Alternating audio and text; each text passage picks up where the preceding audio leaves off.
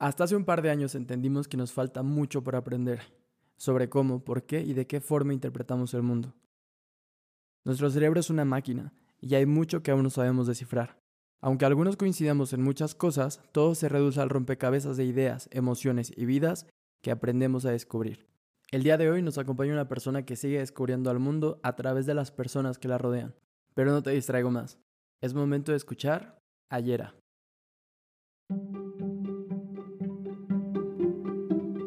El proceso de creación depende de muchas cosas y las ideas llegan de muchas formas.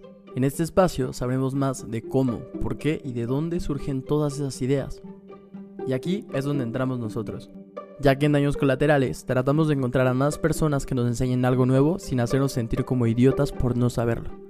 Pero ya es mucha charla, es momento de hablar y responderle a la historia. Comenzamos.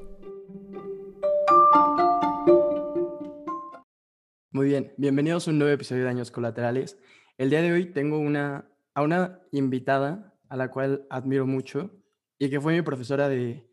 Me diste psicología en la preparatoria, ¿no? Así es. Y pues es una forma de reencontrarla esta, así que se las quiero presentar. Ella se llama Yera y es psicóloga especificada también en docencia y creo que termina clínica. Psicología clínica y psicoterapia. Ok, bueno, si quieres puedes dar una pequeña introducción de lo que estás haciendo en este momento para que se vayan dando una probadita de qué haces. Bueno, pues eh, hola a todos. Eh, pues mi nombre ya, ya lo mencionaba René.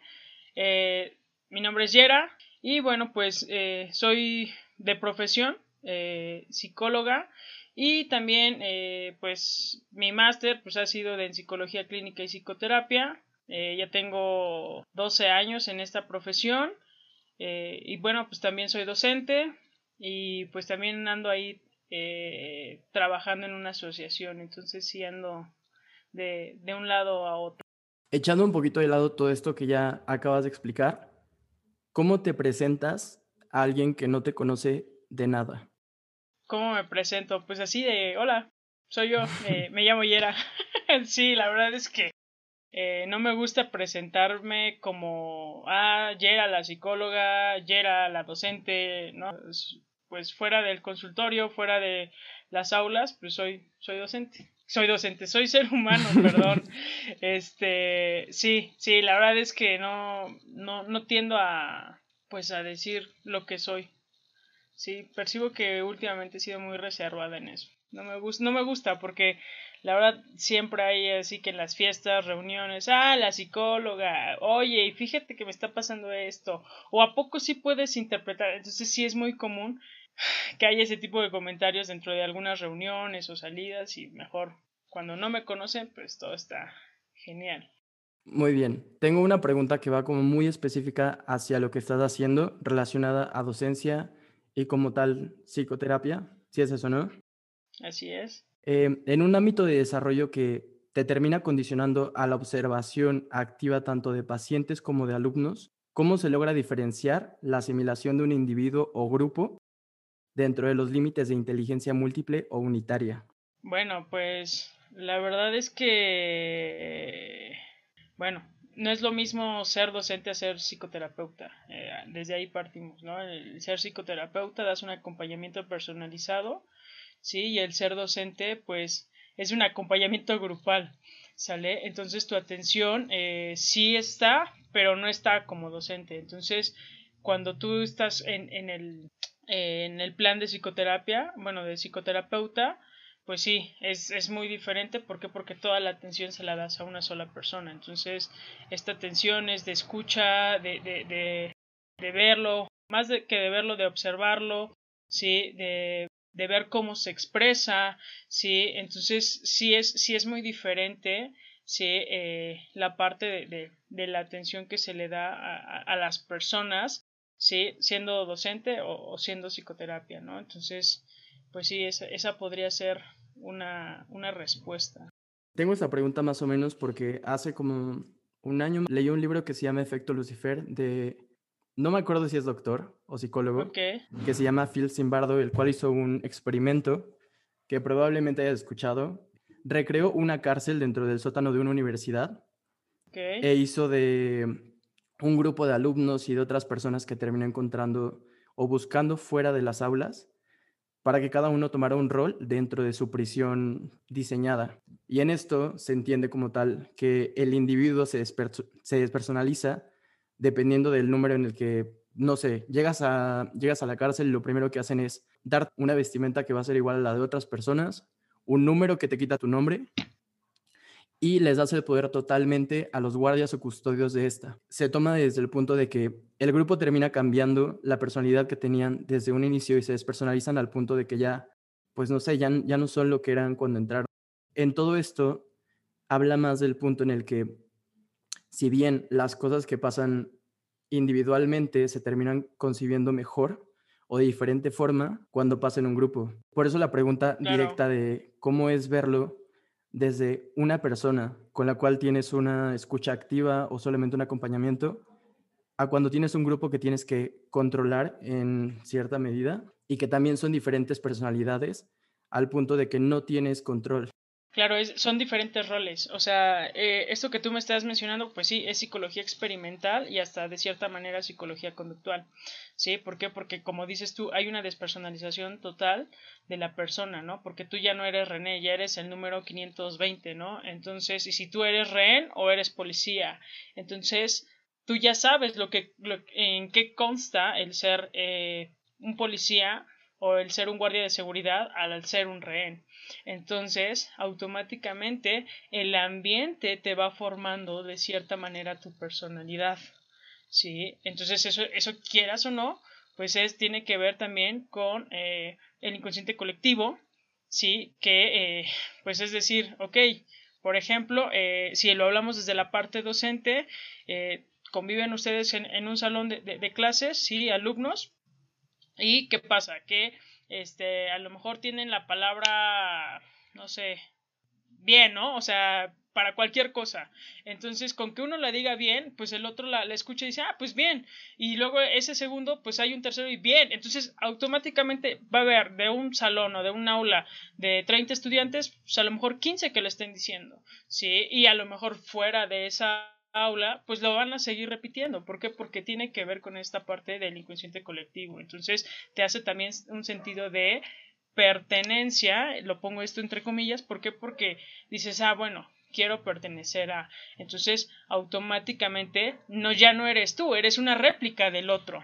¿Sí? Y esto pasa muy comúnmente. Bueno, en este eh, hay una película también, eh, hubo un experimento en la, en la, vida real, ¿sí? Sobre este tipo de conductas, ¿no? Entonces sí tiene que ver mucho con, con la psicología experimental y hubo un grado que pues el, o sea, siendo cuates, siendo amigos, siendo un grupo de personas, pues ya se despersonalizan y cuál es su cumplir el objetivo que es ser un rehén o ser un policía o guardia de eh, seguridad.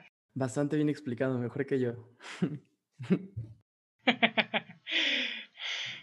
sí, no me acuerdo, no soy muy mala para las películas, pero este, sí hay una película, hay un experimento y, y sí, o sea, sí, eso, eso está eh, científicamente comprobado, fue en Estados Unidos, no me acuerdo si fue en los años 60 o 70 que, que se dio esta, este experimento. Sí, también lo recuerdo muy bien, pero recuerdo que fue en una universidad en Palo Alto, en San Francisco, y que hicieron muchos más dentro de. Así es. Pero sí, bueno. Y, y, bueno, perdón que te interrumpa. Ahorita que dices Palo Alto, California, es la, la, es como ahí donde se da el auge de la psicología experimental. Entonces sí, imagínate, eso fue uno.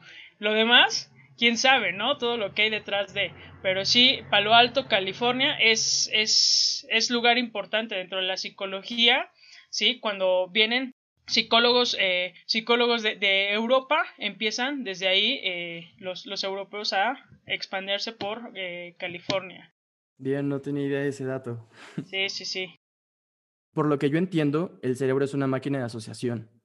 Y por lo que ya mencionaste, hay un punto en el que hay algunas cosas que se pueden considerar como traumas debido a la asociación que tienes, como que algo te entra de este lado y sale el otro que puede ser lo mismo para los animales de que aquí hay comida, eso es nutrición. Y para nosotros es aquí hay comida y empiezan a salir ramificaciones de todo lo que puede pasar. Así que lo que ciencia cierta, lo que yo entiendo, es lo mismo que me voy a referir mucho a experimentos en la conversación porque es de lo que he escuchado, creo que las personas se pueden considerar como, pues sí, seguimos siendo changos a fin de cuentas, porque hay mucha, muchos sesgos y también muchas conductas que se siguen perpetuando en nuestra personalidad a lo largo de los años, aunque haya habido teorías de adaptabilización y digamos que hay un grupo en el que existen, no sé, siete changos y un chango tiene que subir hasta la punta del edificio para poder recoger la comida o las bananas, pero al llegar lo electrocutan. Así pasa un cierto número de veces y esto se repite con otros. Luego al introducir a nuevos, nuevos monos, el grupo le van a decir que no vaya por la comida porque lo van a electrificar. Y así, dependiendo de el paso del tiempo, lo van a dejar de hacer solamente por asociación y por una forma de pertenencia. Quiero irme al lado de que si generas un trauma, dependiendo de algunas cosas como asociación, ¿qué haces cuando las redes sociales en este punto aún no tienen una forma de cómo controlarse? Más bien, ¿cómo, cómo tú controlas esa, esa parte? Sí, o sea, eh, creo que, eh, bueno, hablando Latinoamérica, de los países que más se comunican eh, es Brasil, está en primer lugar y en segundo lugar está México. ¿Sí? Entonces, somos, digo, somos a nivel Latinoamérica personas que, que, nos encanta estar hablando. ¿Sí? Y también somos muy muy fan de, de, las cosas que nos gustan.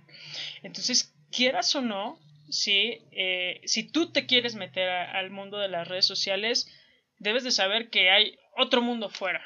O sea, el mundo de las redes sociales es un arma de doble filo. ¿Por qué? Porque hay una persona, o hay unas o varias, sí, en este caso, varias personas que están detrás de un teclado, detrás de un teclado de un teléfono celular. ¿Sí? que tienen, se sienten con el derecho a decir o hacer hey, la neta. Entonces eso también no está padre. Sin embargo, tú también ser consciente a lo que le vas a entrar en, en la situación de redes sociales. ¿sí? Hay gente que le va a gustar tu contenido y hay gente que no le va a gustar tu contenido. Y aunque quieras, o sea, decir, bueno, ¿qué hago? Pues, pues sí, hay gente que no sé si tengas este seguidores, no sé si tú sigas a personas, pero pues también puedes ver, sí, a las personas que eliminan la parte de comentarios. ¿Por qué? Porque al final de cuentas, bueno, lo que suben es eso, pero también debe de haber un trabajo personal de decir qué es lo que puedo hacer con esta información que recibo o cómo me siento de recibir esta información. Entonces, sí, es cuidarte y no estar cuidándote de lo que escriban, o sea, como, pues sí, eh, o sea, ¿cómo, ¿cómo explicarlo? El cuidarte en tu, en tu bienestar, ¿sí? Si tú no estás, eh, ¿cómo decirlo? Pues apto para las redes sociales, entonces no publiques, porque tú no eres un like, tú no eres un, un este, unos, o sea, no sé, eh, es, es un poco complejo, es esa delgada línea en donde sí hay mucha mucho contenido basura, hay mucho contenido muy bueno, pero también esas personas que están generando ese contenido ser responsables de lo que suben, de lo que hacen, de lo que dicen, sí, y saber cómo eh, pues manejar, manejar la información, sí, es si lo hablamos desde tu metáfora del chango con eh, el plátano o la banana, pues es decir, ¿Cómo? ¿Cómo puedo llegar a la banana sin electrocutarme? ¿Sí? Entonces es, ¿cómo le puedo llegar a la gente? ¿Sí? Sin que haya eh, mucho hate. O sea, porque no, siempre, siempre lo va a haber. ¿Sí? Entonces, que sea algo mínimo. ¿Sí? Entonces, sí hay que tener esta parte eh, bien, bien desarrollada. O te, te, diría, pues ve a terapia y te, te desahogas con tu terapeuta y también es bueno, es sano. En el problema en el que me quiero centrar tal cual, y creo que es lo esencial de, tomémoslo así, la metáfora, es que las redes sociales no se supone que tienen algo que debas de lograr. O sea, no existe la banana hasta arriba para, para poder llegar, porque justo no eres un like, no eres los comentarios que te dicen, no eres el número de publicaciones que tienes o no sé, la cantidad de personas a las cuales impactas funciona y sirve. Creo que es una forma de tomarlo de en buen lado lo que son las redes sociales. Pero si bien todo eso entra como en el sentido de los programadores, los cuales son personas que tú no conoces y que sirven un programa para poder engancharte a ti y que pases mucho más tiempo enfrente de una pantalla o en su aplicación, ¿qué es lo que haces cuando estás, estás tomando un autoengaño? Porque según tú, quizá algunas personas ya entienden que el algoritmo lo puedes ir acomodando a la forma en que tú quieras porque te va a mostrar solamente los puntos de vista que tú quieres ver o las cosas que te interesan. El problema de todo eso es que como en una burbuja en la cual se genera como una especie de autoengaño. Mi pregunta es, ¿cuál es la relación que hay entre la mentira que estamos tomando y la disonancia cognitiva que se genera? Bueno, en esta parte eh, sí, es, sí, complicado, ¿sí? Porque ahorita el mundo está interconectado, ¿sí? Entonces, el que tú, eh, pues sí, el mundo está interconectado y tanto es así que si ahorita hablamos de un tema en específico eh, o de alguna marca en específica, eh, al poco rato nuestro teléfono celular va, o sea, nos va a aparecer. Entonces ya no es, ahora sí que sí es parte de nosotros, pero no es parte de nosotros. O sea, sí lo podemos controlar, pero no lo podemos controlar. ¿Cómo es eso? Pues es, es decir, eh, controlo lo que digo, ¿sí? Pero no lo puedo controlar, ¿por qué? Porque a lo mejor en tu, no sé, no sé cuántos, eh, cuántos aparatos o dispositivos tengas, eh, René, pero podría ser desde tu lap, desde este, tu teléfono celular, desde tu tablet. Si tú ya tienes un correo electrónico, automáticamente, sí, te están controlando. Entonces, sí está cañón, ¿sale? Y, por ejemplo, si hablamos desde los influencers pues también, ¿sí? O sea, ¿por qué? Porque pues a ellos les pagan también. O desde que a lo mejor tú eh, dices, bueno, pues no me voy a meter eh, a ninguna red social, ok, sale, no hay ningún problema. Pero te metes a revisar tu correo electrónico y te va a aparecer, ¿no? O desde la última música, a lo mejor que yo te recomiendo, ¿no? Y te metes a Spotify y te aparece todo así como de, ¿qué onda? ¿Por qué? O sea, ¿por qué? Porque al final de cuentas lo que está a nuestro alrededor también son micrófonos, ¿no? Entonces, sí es, sí te digo, o sea, sí lo puedes controlar, pero no lo puedes controlar al 100. En una conferencia que asistí con respecto a las redes sociales, sí, eh, mencionaban esto de, decir, un, una persona hacía el comentario y decía, no, pues yo no voy a tener, voy a tener un teléfono, el famoso cacahuate, ¿no? El que no, no, no te puedes meter a redes sociales. y esto fue lo que dijo la ponente, o sea, ¿tienes correo electrónico? Sí, ahí te controlan. Entonces, dije, todos así como de, no manches, o sea, es en serio. Y es algo sorprendente. Entonces, es, es, es, es difícil, ¿no? Si lo hablamos desde una sociedad, lo, lo que te venía mencionando el ser humano busca pertenecer a algo para sentirse mejor. ¿Sale? Entonces, si lo hablamos desde la logoterapia, es buscarle sentido a tu vida. Sin embargo, primero es buscar cuál es tu sentido de vida como ser humano, ¿sí? Y posteriormente hacia los demás. Por eso te, te, lo decía al inicio de, de, la, de la charla, es importante eh, ser mejor ser humano que ser un buen profesionista. ¿Sí? O sea, por eso yo me presento como Yera. ¿Sí? A lo mejor, pues sí, mi sentido de pertenencia, pues es, son mi apellido paterno, mi apellido materno. Sin embargo, yo soy Yera. ¿Sí? Y eso también me hace la diferencia de los demás.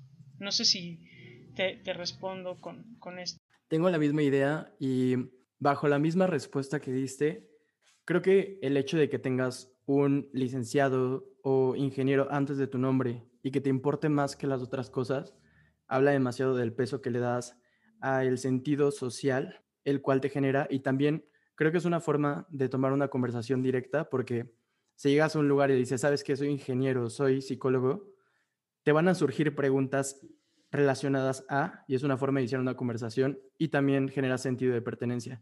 Pero justamente no creo que importe demasiado si la persona que eres detrás de ese título o enfrente de ese título no tiene tanta relación con lo que se supone que es o los valores que tratas de, ejemplificar como persona.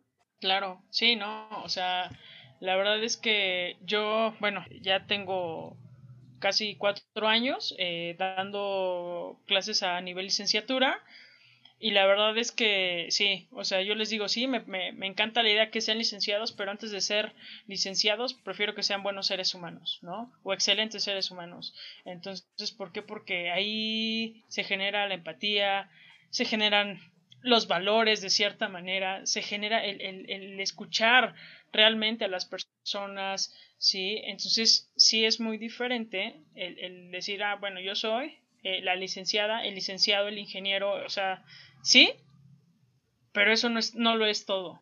Hay muchas cosas más que tener a lo mejor una profesión y más eh, ustedes que son centennials, eh, bueno, tu generación, sí, pues la neta, pues tienen otro chip, ¿no? Tienen otro chip y, y sí, si, si tienes el chance o la chance de, de, de ejercer una profesión, que bueno, pero hay, hay, otros seres humanos que dicen, no, pues yo puedo desarrollar diferentes habilidades y no necesito una profesión como tal. Entonces, bueno, es válido, ¿sí? Pero es, es decir, hay que irla trabajando desde temprana edad, ¿sí?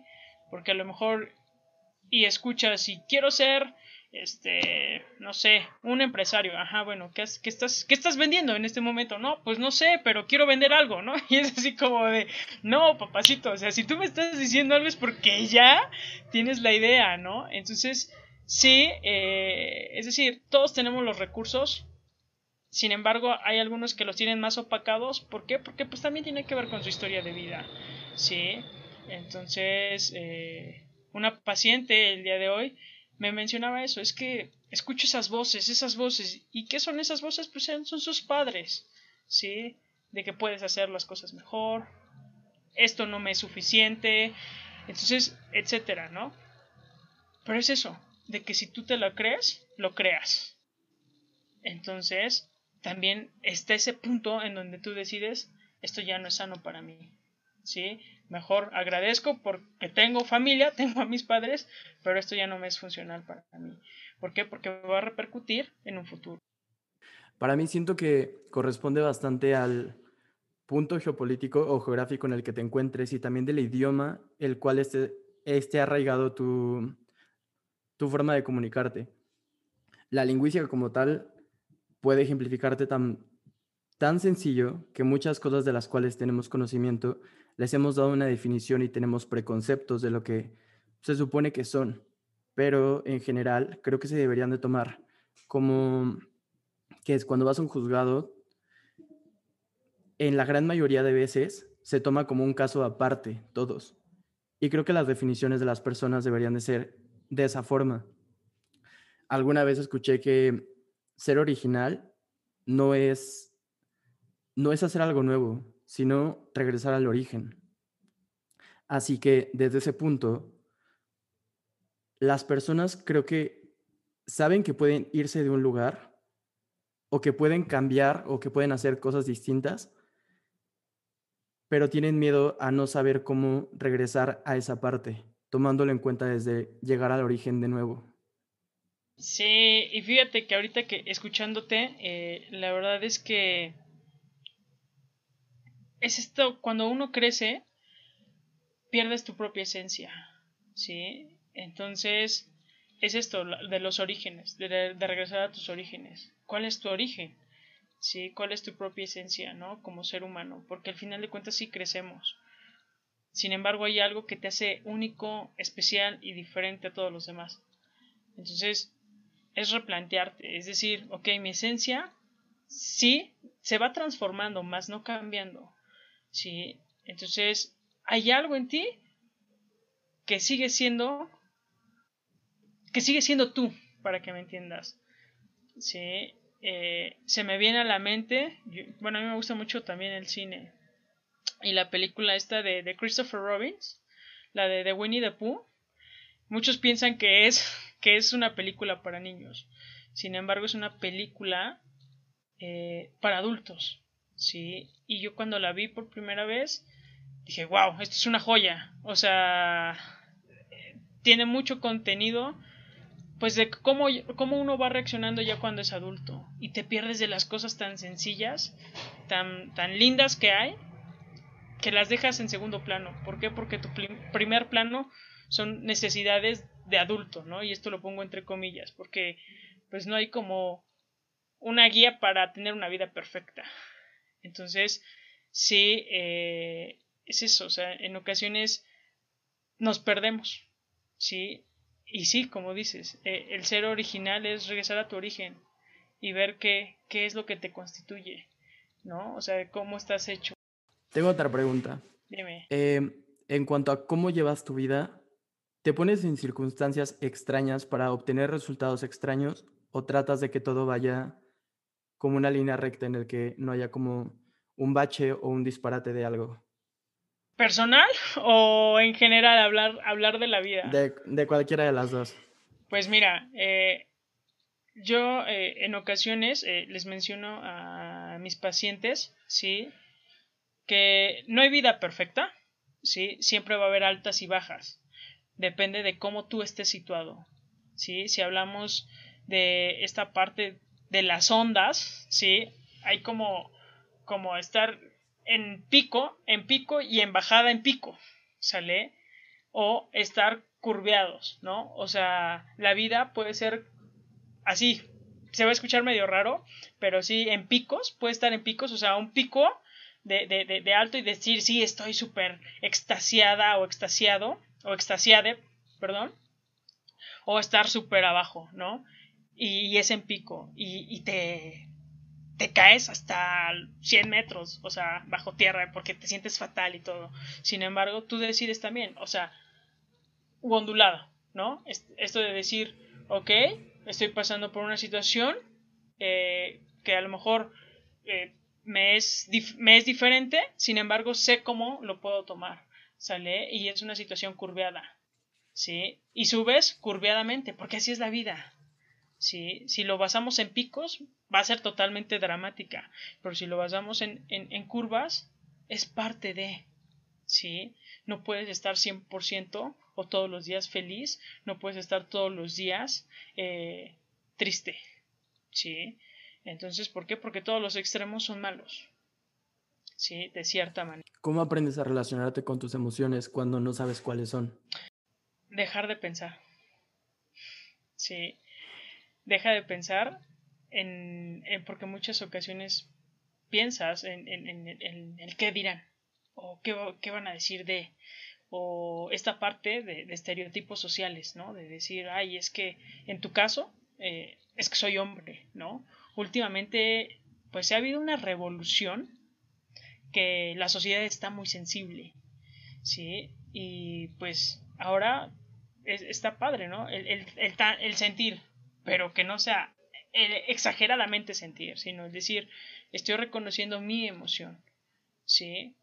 ¿Qué está pasando? ¿Sí? Si hay algo que, que te está... El mismo cuerpo te lo, te lo dice. Algo no está, algo no está funcionando en, en tu persona, en tu ser. Algo es, no sé, dejas de hacer ciertas actividades o empiezas a hacer otras o no terminas eh, ciertas actividades. Entonces, es decir, a ver qué está pasando, ¿no? ¿Qué, qué, me está pasando? ¿Y qué es lo que estoy sintiendo?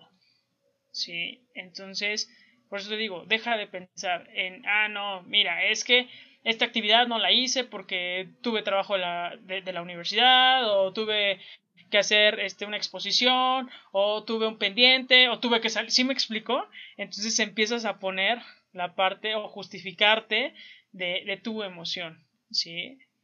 Entonces, deja de pensar y siente más. ¿Para qué? Para que cuando llegue una situación similar no desbordes tu emoción. Porque el desbordarla sí puede, te puedes dañar tú y puedes dañar a terceros. Bien. ¿Crees que pensar de manera lógica le termina quitando lo divertido a las cosas? En ocasiones sí. Sí. Porque cuando piensas, eh, las personas que, que, que, tienen ciertos rasgos ansiosos no disfrutan. Y, y, las personas también con ansiedad no disfrutan. ¿Por qué? Porque están pensando en que deberían de no estar en el lugar donde deben de estar, en, no estar en el lugar que están por estar, porque tienen que estar en otro lugar. ¿Sí me explico? Entonces, no disfrutan. Entonces, es decir, no, a ver, disfruta el momento, o sea, mañana será otro día, al rato van a ser X horas, ¿sí? Ahorita disfrútalo. Entonces, el ser humano es incongruente por naturaleza, pero es buscar el ser congruente. Hay una parte de lo que terminamos conociendo como nuestra, como nuestra realidad que se terminó volviendo como una pausa infinita. ¿Qué haces? O más bien, ¿de qué forma terminas lidiando con la sensación de lejanía que te da esto? Ok. ¿A qué le haces referencia? ¿A la COVID? ¿A, la pandemia? ¿A, ¿A qué? Creo que el hecho de que de tajo te hayan quitado el, no sé, a mí de un día para otro fue como, es el natalicio de Benito Juárez. Y se me pasó un año y tantos y no he podido volver a lo que yo hacía. Ok. Es replantearte, replantearte cómo has estado, qué has, qué has, eh, o cómo has vivido, más bien, ¿sí? O cómo estaba tu vida antes de, ¿sí? Al menos este fue un stop mundial, ¿sí? Y es replantearte las cosas darte tu tiempo o, tu chance. Bueno, ya tenemos casi un año y medio con, esta situación. Sin embargo, es, es, como ponerte un alto y replantearte qué onda, qué estás haciendo, cómo estás viviendo tu vida. Sí, porque la neta en ocasiones, eh, pues tú vives por vivir. Sí, neta tienen que ver eh, la película de, de, Christopher Robbins, la de, de Winnie the Pooh. Eh, ahí, ahí también te puede dar como respuestas a lo, de lo que estamos hablando. ¿Sí? ¿Por qué? Porque trabajas, trabajas, haces, haces, haces, haces. Y así era nuestro mundo antes de. Y ahorita es decir, no, a ver, las cosas con calma. Sí se dan, sí se pueden. Calma. ¿Sale? Sin embargo, por ejemplo, tu generación es todo rápido, rápido, rápido, rápido, rápido, googleo, este, busco, este, Instagram, eh, Facebook, eh, TikTok, este, Twitch, o sea, todo, todo es redes sociales. Y no te da rápido, es ¿por qué no me da rápido? O sea, yo ya le puse clic y no me da, a ver, no, esto no me fa, esto no, no, o sea, sí me explicó, es todo así rápido, rápido, rápido, rápido, rápido. Entonces, la atención que tiene el ser humano actualmente son 15 segundos. Por eso es que cada historia de Instagram dura 15 segundos. Entonces, la atención así al 100%. Entonces, si lo hablamos ya de, a lo mejor de alguna clase, alguna conferencia, eh, por lo regular es 20 minutos. 20 minutos que, el ser humano tiene la atención de las cosas.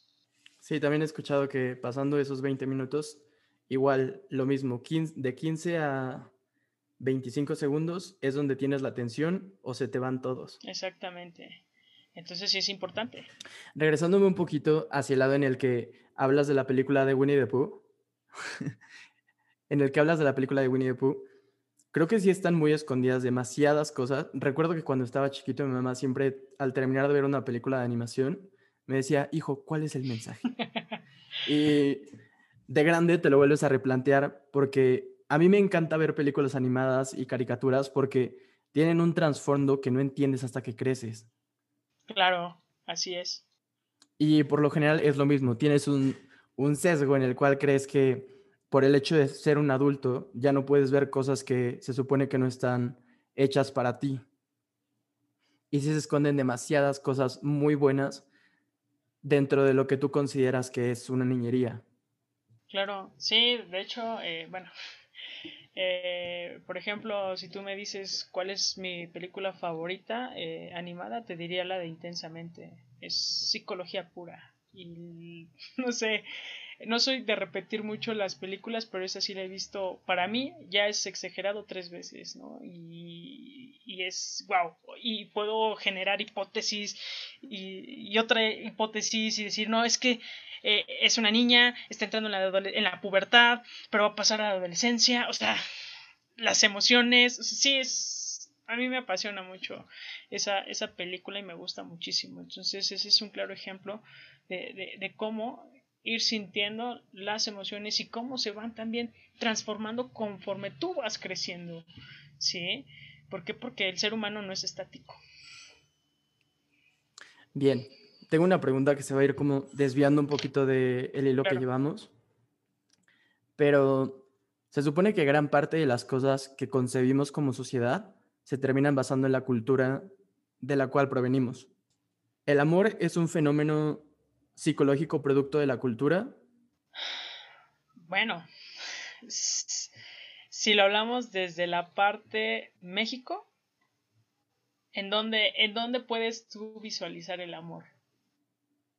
¿En dónde veo el amor yo? Te pregunto. La última vez ¿en dónde tú lo puedes, o sea, si te dicen, eh, por ejemplo, te escucho, te escucho. La primera vez y lo primero que se me viene a la mente como memoria asociativa es eh, la película de Coco. El hecho de que al final de la película te pongas a llorar con que, con que una, un niño le está cantando una canción a su abuelita para que vuelva a sentir a su padre cerca. O también el hecho de que, pues no sé, creo que es en México, al menos para mí Latinoamérica, es el sentido familiar. Estamos muy apegados a la familia. Y creo que ahí está, al menos para mí. Ok. Bueno, eh, sí, es, es, es válido. Eh, sí, México está caracterizado por la parte familiar cañona. Si lo hablamos desde un contexto cultural, sí, es o son las telenovelas, ¿ok?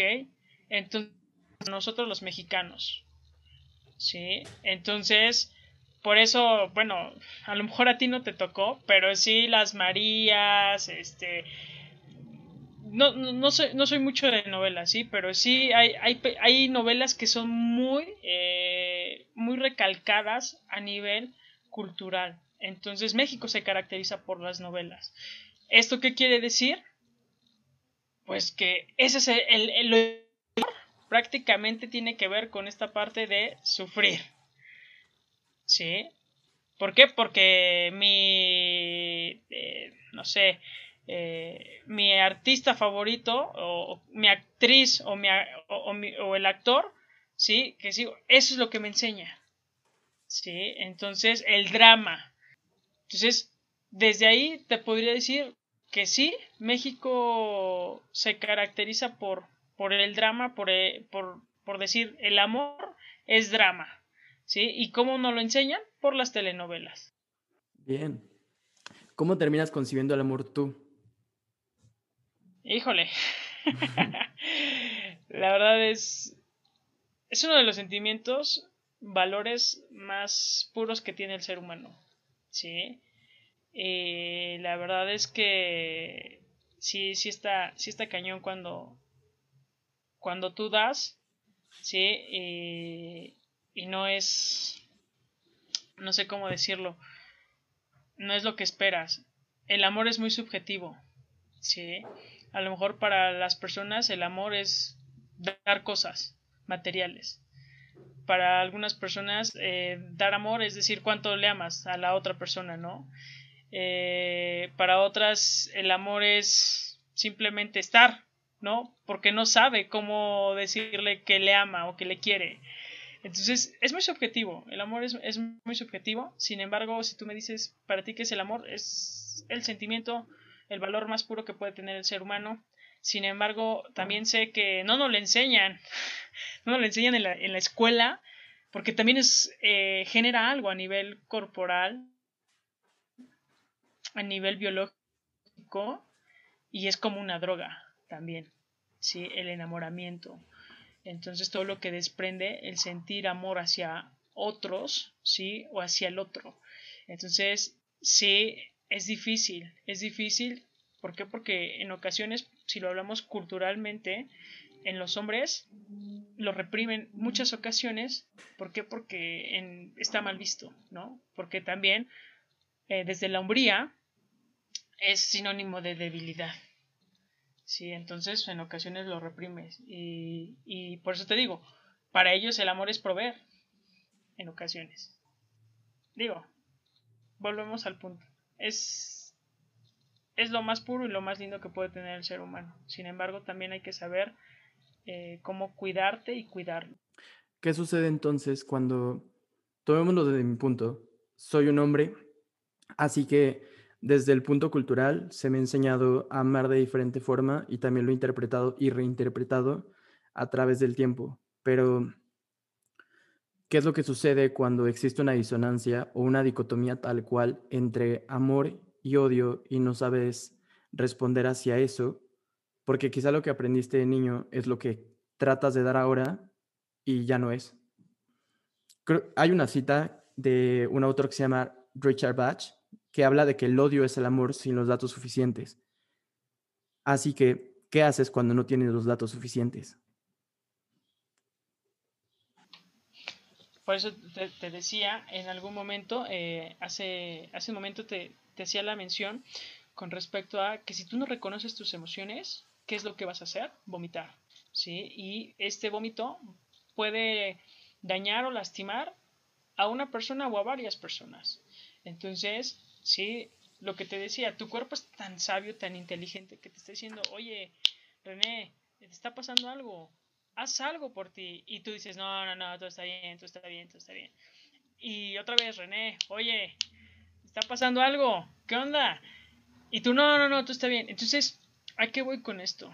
Que como tú no conoces o no escuchas tus emociones, puede que se genere en alguna acción negativa si lo basamos desde eh, la cita que acabas de mencionar. ¿sí? Desde esta parte del odio, decir, eh, yo desconozco ¿sí? lo que es este, este sentimiento, esta emoción, y lo que voy a hacer es dañar, porque yo no sé, yo, yo, esto no me es funcional, ¿sí? Entonces, por eso, por eso en ocasiones, sí, sí, sí, sí tiende a pasar mucho, no generalizo, ¿sí? Sin embargo, pues cae más en los hombres, ¿no? Es decir, eh, a mí me, educaron así y así es mi forma de amar, ¿no? Sí, así, así te educo, o no. Si continúo con eso o no continúo con eso, ¿sí? Con la educación que, que, que me dieron. Bien, me voy a ir a una pregunta que como tal tiene y no que ver con esto, pero ¿qué crees que deberíamos saber ahora que no tengamos que volver a aprender? ¿Qué es lo que desearías haber sabido desde hace mucho tiempo antes? No lo sé, a lo mejor... Eh, pues no dejarte influenciar, si lo hablamos históricamente. Sí, si lo hablamos desde eh, lo que nos han eh, pues mencionado a nivel historia, si hablamos desde Adán y Eva, ¿sí? Pues no seguir los consejos, o sea, no, no, no, o sea, sí confiar, pero bueno, tú también tienes, por eso está esta parte del libre albedrío, ¿sí? Tú tienes el poder de decir sí o no, no dejarte llevar, porque es muy, es muy común el famoso chingue su madre, ¿no? Ya chingue su madre y no, o sea, es decir, a ver, o sea, la vida es tomar decisiones todos los días. ¿sí? Entonces, es como decir, a ver, tienes ese poder, responsabilízate, toma tu decisión, ¿sí? Hablando de todo esto, y se supone que terminan siendo perspectivas o conceptos que ya has aprendido, ¿quién o qué cambia tus perspectivas? Eh, pues también eh, yo aprendo mucho de mis pacientes. Yo aprendo mucho de mis pacientes, ¿sí? Eh, y hay cosas que pues en ocasiones también, eh, bueno, si hablamos desde la psicología, yo soy fan de la, de, la Segunda Guerra Mundial, me gusta mucho acerca de la Segunda Guerra Mundial. Y un autor o un teórico es el padre de la logoterapia, eh, Víctor Frank, ¿no? Entonces, eh, ¿Qué es la logoterapia? Pues buscarle sentido a tu vida, ¿no? Es también, inicia también la parte de la, de la corriente eh, humanista.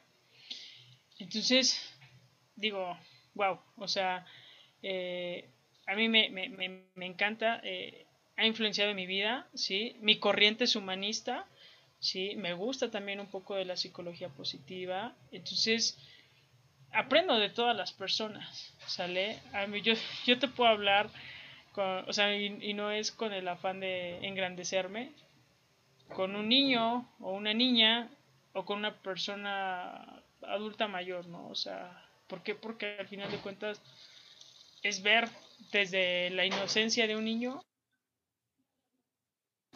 hasta ver la sabiduría de un adulto mayor, ¿no? Eso, eso a mí me llena muchísimo, ¿no? Y, y por lo regular lo hago en ocasiones cuando estoy fuera de eh, fuera del consultorio, sí, y a lo mejor en ocasiones fuera de mi país o de mi estado. Bien.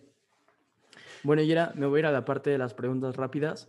En esta tú tienes como claro. total libertad de qué tanto puede durar o no la respuesta. Vale, vale. Así que le damos de ese lado, ¿va? Venga, pues. ¿Qué ha sido lo más raro que has comprado en internet? Lo más raro que he comprado en internet. Ay, en esta contingencia sí. Eh, ay, no sé, lo más raro. No se me ocurre. Ah, a ver, bueno. Calcomanías, sí. calcomanías, me gustaron y el diseño y bueno, calcomanías, voy a comprar calcomanías. Ahí tengo mi siete de calcomanías, no sé para qué las tengo, pero ahí están, sí. Consumismo. Sí, sí, sí, sí, la verdad. Bueno, quizá le vamos a dar como una vuelta buena o mala de lo que estuvimos platicando, pero ¿cuáles son los peores y mejores consejos que has recibido? Los peores consejos, eh, bueno, parte de mi formación académica pues es entrar a, terapia, ¿no? Y mi segunda terapeuta, eh, pues me dijo en la primera sesión, todo está bien, ¿sale? Entonces no hay nada que trabajar.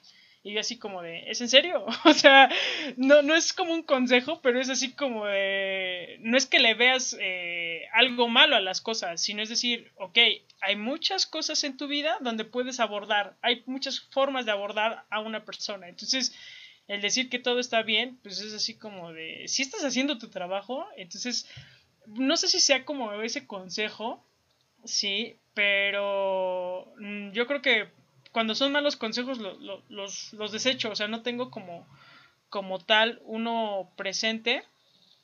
Sí, y bueno, pues un buen consejo que he recibido, eh, yo creo que podría ser, mm, híjole, pues el de, el de ahorrar, el de ahorrar, sí, sí, sí, sí yo creo que el, ahorro es, fundamental y yo sé que hablando empíricamente, ¿por qué? Digo empíricamente porque no, no tengo datos estadísticos, sí, pero sí a mi alrededor muy pocas personas ahorran, entonces el ahorrar es, es, bueno y el administrar, administrar tu dinero, ese sí lo he aplicado desde que inició mi vida eh, laboral.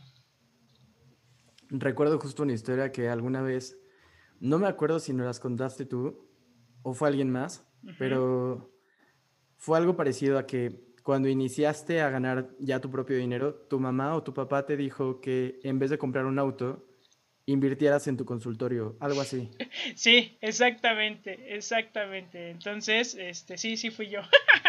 sí, la verdad es que sí, no hay, no hay mejor. Eh, y fíjate que ahorita el consejo que les doy a mis alumnos de licenciatura es neta, de verdad, el primer billete y el más grande que te den, ¿sí? Guárdalo.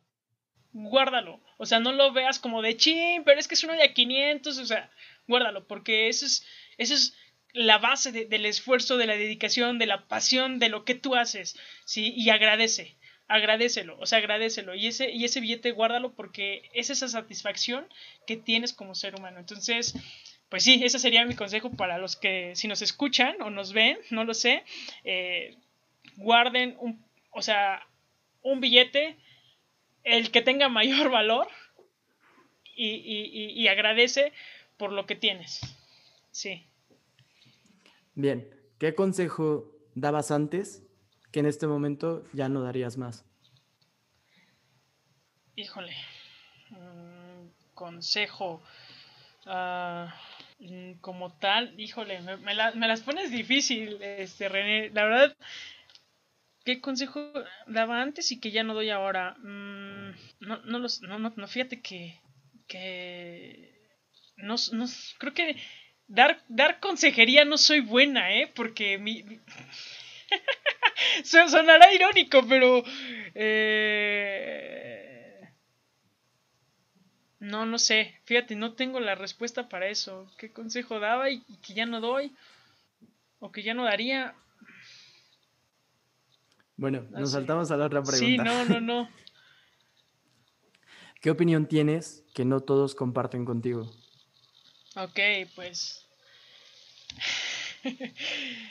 el respeto, el respeto, el, eh, respetar, respetar, respetar, respetar. O sea, sí, a lo mejor y aquí voy a entrar en controversia, eh, no sé, con, con, con las personas que nos escuchan o nos ven, pero sí, respeta, respeta, respeta. O sea, sí, hay muchas personas que luchan por muchas causas, sin embargo, hay que respetar ideología, eh, creencias, la cultura, las tradiciones, eh, orientaciones, de verdad, o sea, no es, no es de que ese respeto sea como pausado, sino de decir, pausado, ah, pues sí, respeto y no hago nada, sino es decir, sí, respeta, escucha y, esa parte de escuchar que te haga, que te haga ruido en decir, a ver, analizo, comprendo, busco la manera de ver otra perspectiva de vida, ¿sí? Es eso. alta, moreno, bajo, este... Eso, respetar, sí. Bien. Esto va un poquito relacionado hacia lo que hemos estado hablando de series, películas, libros o citas que hemos hecho. ¿Qué libros, películas, series o cualquier otra cosa han marcado algo en ti y tú recomendarías? Híjole, bueno, pues eh, la verdad es que mm, te voy a decir un libro, ¿sí? Víctor Frank, ¿sí? Que es El hombre en busca del sentido. A lo mejor y también lo conocen como un bestseller, pero no es como tal un bestseller, sino es, su historia. O sea, él es un sobreviviente de, del holocausto, ¿no? Entonces, bueno, él, es, eh, él, o sea, en particular, bueno, léanlo eh, y bueno, si pueden ver o, buscar más de él, eh, de su historia de vida, la verdad es que está bien chida. Sí, una de mis películas favoritas, es que tengo muchas, muchas películas, muchas películas, sin embargo ahorita hablamos de, de, Winnie the Pooh, sí, es esta parte de no pierdas tu esencia. Sé tú, sé congruente con lo que dices, con lo que haces, con lo que piensas Sí, y eh, una serie, una serie, este, ay, es que soy mala para, para los nombres. Ah, no sé, que me haya gustado. Bueno, tiene que ver con, con psicología. Es psicología. Es lo que eh, se llama, si no mal recuerdo, Gypsy. Y es lo que un psicólogo no debe de hacer, ¿sí? O sea, la neta, este, es eso, o sea, lo que un psicólogo no debe de hacer, esa serie lo hace, ¿no? Entonces, es como darte un pequeño, pues, eh, panorama de, de lo que es un psicoterapeuta y un mal psicoterapeuta. Entonces, eso podría ser. Bien. Tengo otra pregunta que va más como al ámbito personal. Claro. ¿Cómo recargas pilas? Híjole, este, simplemente recargar pilas para que yo ande al 100, se podría decir, es dormir a mis horas, mínimo 7 horas, ¿sí? Eh, comer a mis horas y hacer ejercicio. ¿Sale? Eh, hacer ejercicio es fundamental. Eso, eso me ha servido a mí o me sirvió mucho y me ha servido en esta contingencia y a lo largo de mis años de, vida, ¿no? El, mi tiempo, cómo recargo pilas, el correr. A mí me, encanta correr, es mi tiempo, es mi espacio.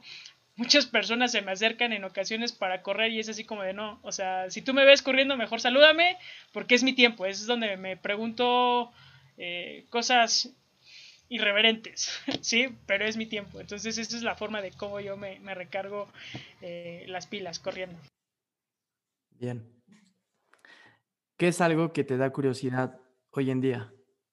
Que, eh, híjole, el ser humano, el ser humano siempre me causa curiosidad, ¿sí? O sea, desde cómo, cómo llega una persona, este, cómo está vestido, cómo huele, cómo se desenvuelve, cómo habla, o sea, siempre me, me, me, me, causa curiosidad, ¿sabes? Entonces, sí, eso, eso en particular, yo creo que es parte de mi profesión, no quiere decir que sea ahí una stalker o acosadora, no, no, no, sino es esta parte de, órale, o sea, como cada cabeza, literal, sí es un mundo, ¿no? O sea, es así como de, híjole, eh, en ocasiones termino mi jornada laboral en el consultorio y, y, me pregunto, no manches, atendí, no sé, seis personas, ¿no? Supongamos.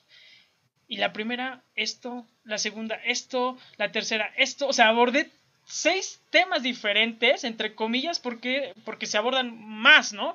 Pero es decir, wow, o sea, wow, o sea, cómo las personas vienen con diferentes cosas, con diferentes situaciones. Entonces, sí, yo creo que el ser humano siempre, siempre eh, me ha llamado la atención desde que soy muy pequeña.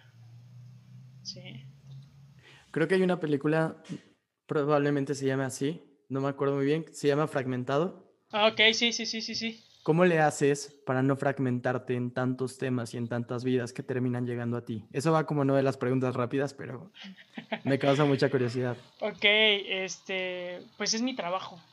Es mi trabajo. Eh, es lo que más amo hacer. O sea, a lo mejor yo te conocí como mi alumno, yo como docente, pero si tú me dices, Yera, ¿qué te gusta más? Pues yo nací para la, la, la, la psicología clínica, psicoterapia, es o sea, amo tanto mi trabajo que le tengo mucho respeto, ¿sabes? Y, y, y, y, el que me compartan es decir, wow, gracias, gracias, gracias por compartirme, por tenerme esa confianza, ¿sale? Entonces, sí, eh, es decir, esas cosas se quedan en el consultorio y ahí están, ahí están, ¿sale?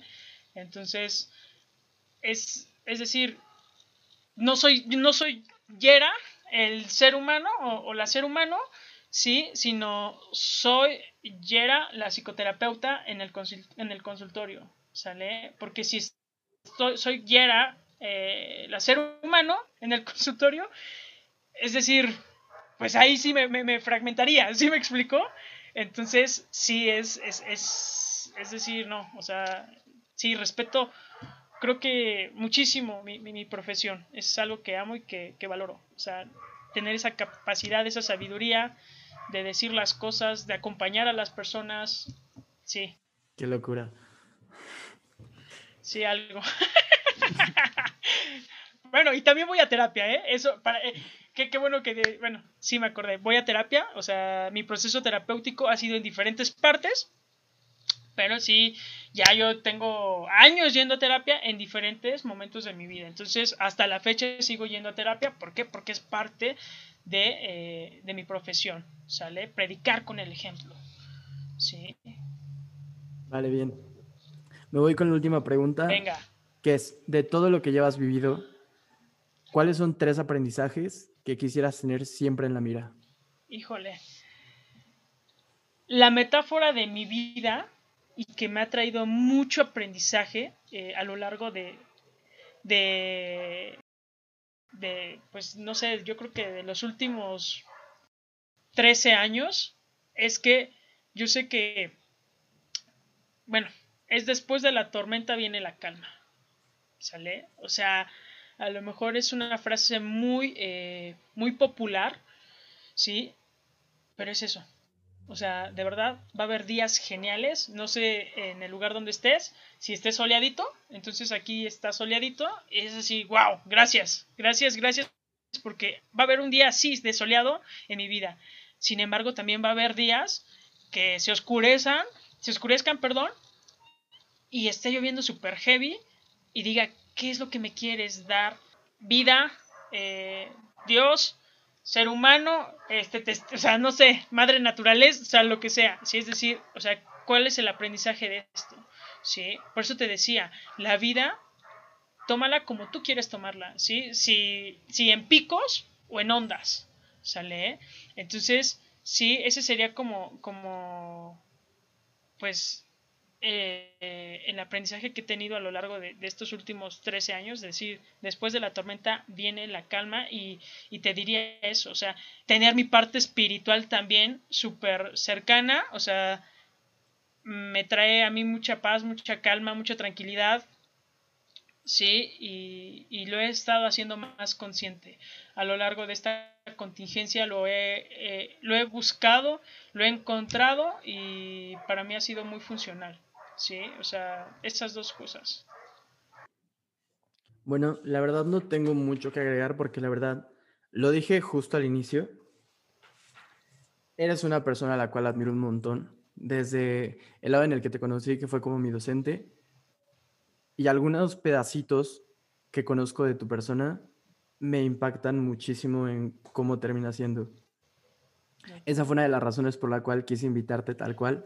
Y también porque propiamente sabía que tu conversación iba a ser muy buena por el tipo de persona que eres, por la forma tan abierta en que tomas demasiados temas y también porque como sabe, como has convivido con tantas personas, tienes un panorama muy abierto de demasiadas cosas y va a ser una conversación interesante de una. Claro, sí, no, pues la verdad es que sí, hay muchas cosas que te enseña mi profesión y, y sí, o sea, te digo, yo también aprendo de mis pacientes. Eh, ha sido muy, un gustazo, la verdad, este, que me hayas invitado. Eh, dije, bueno, interesante. La verdad es que yo no soy... Me han, me han querido invitar a otros, pero la verdad no, no, no sé, no sé, como que todavía soy muy... Ah. Pero, eh, digo, en lo que pueda apoyar y en lo que pueda estar, pues aquí estoy, ¿no? O sea, al final de cuentas la salud mental sigue siendo en este siglo XXI un mito. O sea, de verdad la gente le cuesta trabajo decir, es que voy a terapia. O sea, es, o sea, pues no pasa nada, ve a terapia y te vas a sentir mejor, ¿no? Entonces no lo, no lo ocultes, ¿sí? Porque también el ocultarlo es no ser congruente contigo, ¿sí? Entonces, eh, gracias por la confianza, gracias por abrir micrófono, este, pues a mi voz, a mi persona y me llevo mucho eh, de, esta, de esta pequeña charla, ¿sí? Que pues somos seres humanos, somos seres humanos y hay que buscar la manera de, de cómo llevar las cosas en paz, ¿sí? En este mundo tan acelerado. ¿Sí? Bueno, ya como final, probablemente esto sea como más de tu cuenta personal en Instagram o en redes sociales, no tiene tanto que ver directamente con tu profesión, pero me gustaría tener, probablemente terminando esto, eh, te pida tu contacto para que abajo como pie del episodio termine siendo como eso, porque a fin de cuentas el consejo que le puedo dar a todos es ese, que ya lo habíamos mencionado bastante, el episodio es ve a terapia y termina conociendo y reconociendo lo que sabes y lo que no sabes que eres. Así que eso es como parte de lo que quiero que sea. Y tienes como otro lado personal que me hubiera encantado haber platicado, que era como lo del lado de musical, del, no sé, te encantan los zapatos, la ropa, todo eso. Es como otro temita que me gustaría abordar después, pero quizás sea como una conversación más personal. Claro. Sí, sin problema. Así que, así que, pues espero nos podamos ver, no sé si pronto, no sé si mañana, algún día pronto ya para poder platicar bien. Sí. Y pues solo eso, me, es un gusto poder platicar contigo porque creo que no habíamos tenido acercamiento en el tiempo que estuvimos como tal de relación alumno-maestro. Sí, pues sí, la verdad es que suele pasar, suele pasar. Eh, con tantos alumnos, este, pues sí, la, la, puerta de la oficina siempre estuvo abierta. Sin embargo, eh, pues sí, hay cosas que pues unos más, otros menos, cumpliendo con otras obligaciones. Sí, y, sí, a mí me, me, me, encanta verles, y digo verles porque a tu generación y a todos mis exalumnos eh, se va a escuchar muy trillado, pero verlos triunfar, o sea, triunfar en lo que hagan, o sea, si a lo mejor y te dedicas a, no sé, a, a vender algo, bueno, qué chido que ya lo estés vendiendo, ¿no? Si te subieron de puesto, qué chido que te subieron de puesto. O sea, eso a mí me, me, me, encanta, me encanta verlos, o que viajaste, o que conociste, o que neta, a mí eso es una satisfacción porque yo sé que soy parte de tu historia de vida, ¿no? Entonces, eh, yo sé que no le puedo caer bien a todos, ¿sí? Pero, pues yo sí diría, ahí buena vibra para todos, la verdad, no, no, no. Pues ya lo pasado es pasado y ya, ahí se queda, ¿no? Pero a mí me da, me da mucho gusto ver que, que les va como les tenga que ir en su vida cada quien de la mejor manera posible. Bueno, y era prácticamente es como el final del podcast, pero esto se queda como una conversación que se puede retomar mucho después. Claro, sí, sin problema. Pues muchas gracias nuevamente por, por, por el espacio. Espero que les sirva eh, esta pequeña conversación y pues nada, cuídense mucho y vuelvo a repetir, vayan a terapia. bueno, nos vamos.